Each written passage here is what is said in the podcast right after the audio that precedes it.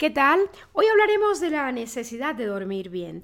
¿Es usted de las personas que se despiertan a mitad de la noche y que ya no pueden dormir?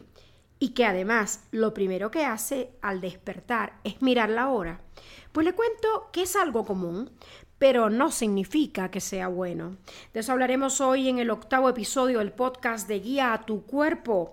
Entérate de lo que debes hacer para dormir y descansar bien durante la noche. Para ello nos acompaña alguien que yo considero un expertazo.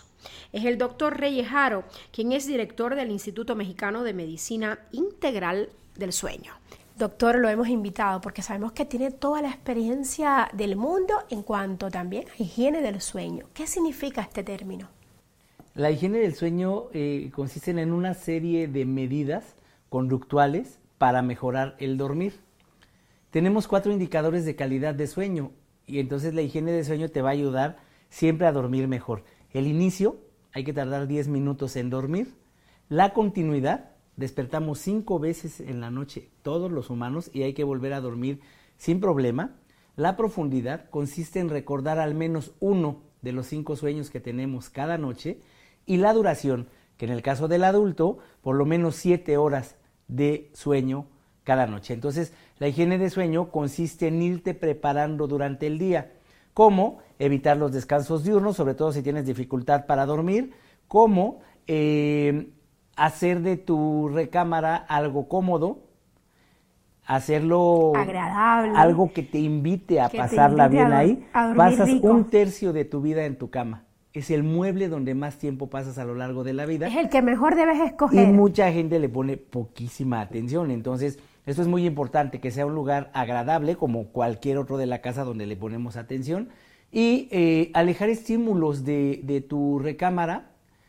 El alimento del insomnio es ver la hora. Todas las personas con insomnio la ven. Si tú ves la hora, nadie te ha dicho que despertarás, nadie te ha dicho que tienes sueño ligero más que profundo todas las noches.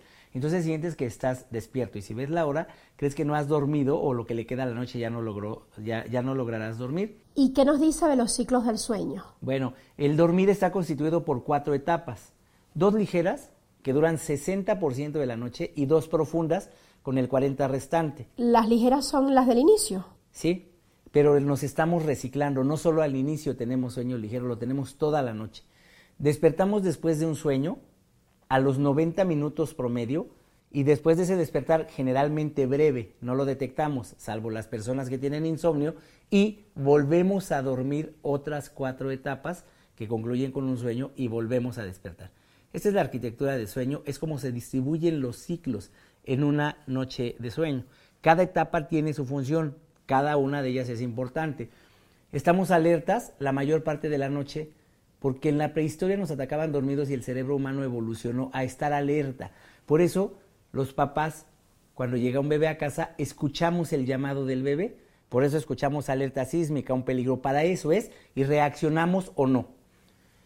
En la tercera etapa, que dura el 20%, es para el cuerpo. Producimos hormonas, neurotransmisores, nuevas células, el sistema inmune se refuerza aquí, todo tu cuerpo. Por eso es tan importante también que los niños duerman sus horas necesarias para ayudarles al crecimiento. Claro, por eso ellos duermen más que los adultos, porque tienen abundante tercera etapa.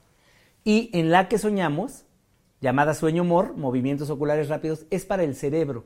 Si no recuerdas un sueño, al menos cada mañana, tendrás problemas de atención, memoria, problemas de ejecución, problemas cognitivos. Doctor, ¿las horas del sueño se pueden recuperar? Es un gran mito. Mucha gente, eh, sobre todo quienes duermen mal durante la semana, por traslados, por trabajo, por escuela o por todo esto, eh, creen que no hay problema y que el fin de semana se van a recuperar. El dormir es como la alimentación, debe cumplirse diario en tiempo y en forma.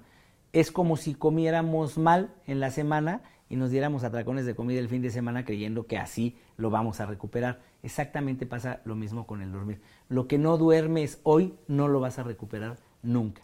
El dormir bien es equivalente a dormir en una cama y dormir de noche, ¿cierto? Sí. Las personas que duermen en una silla, en un hospital, en un avión, en otras circunstancias no están durmiendo digamos, teniendo un sueño de calidad, como usted le llama. Sí, el, dormir es un ritmo natural, un ritmo biológico, como muchos que tiene nuestro cuerpo. Dependiendo del número de veces que una persona se alimente, siempre a la misma hora el cuerpo lo pide. El descanso es igual. Se coordina con la rotación de la Tierra.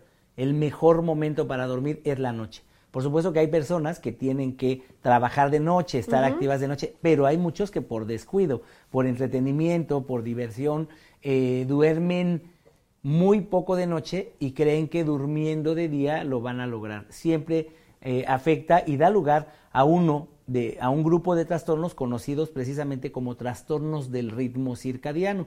Les dan a personas que trabajan turnos, a personas que realizan viajes intercontinentales con frecuencia, a quienes tienen turnos prolongados de trabajo o cambiantes, eh, y eso afecta el ritmo natural el funcionamiento del reloj biológico y da lugar a este grupo de trastornos. El que ronca duerme bien. Vivimos engañados durante siglos creyendo que el ronquido es bueno, que el que ronca tiene un sueño de calidad.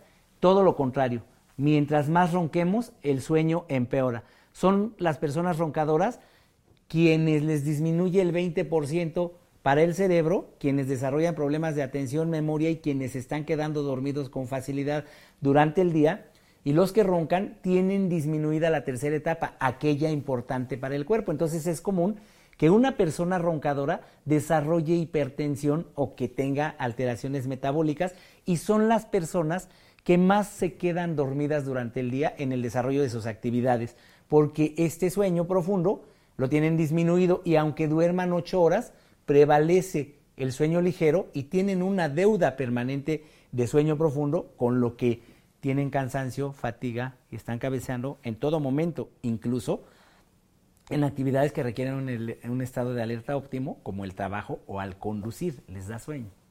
Ahora bien, ¿es mito o realidad que tomarse una bebida alcohólica o fumarse un cigarrito antes de dormir, esto va a ayudar a conciliar mejor el sueño o a tener sueño de calidad? Le pregunto esto porque hay muchas personas que creen esto. Sí, en la desesperación por tratar de dormir mejor, todo mundo te recomienda algo.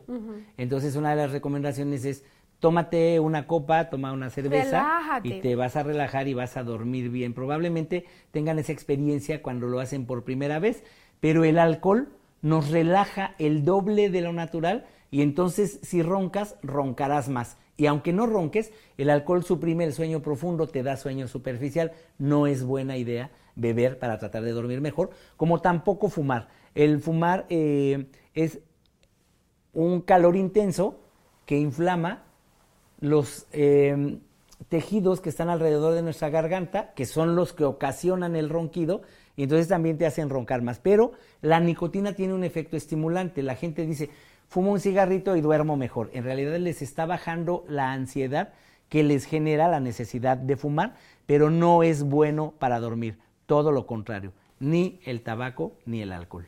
Ahora le quiero preguntar sobre algunos factores que pueden, pueden ser también causantes de no dormir bien, o sea, de no tener sueños de calidad. El estrés, quiero que me diga si es cierto o no, por ejemplo, el estrés. Es cierto, no nos permite dormir bien, pero todos estamos estresados de alguna manera y hay que saber dormir aún con eso. ¿Los problemas respiratorios? Sí, el ronquido es un problema respiratorio, es el más común y te hace dormir pésimo. ¿Taquicardias u otros problemas cardíacos? Las taquicardias acompañan al ronquido. El que ronca deja de respirar. Y si dejas de respirar dormido, tienes que reaccionar, tu cuerpo lo nota y despiertas con un ronquido fuerte y con taquicardia. Despertar con aumento en la frecuencia cardíaca está siempre relacionado con el ronquido. ¿La contaminación auditiva?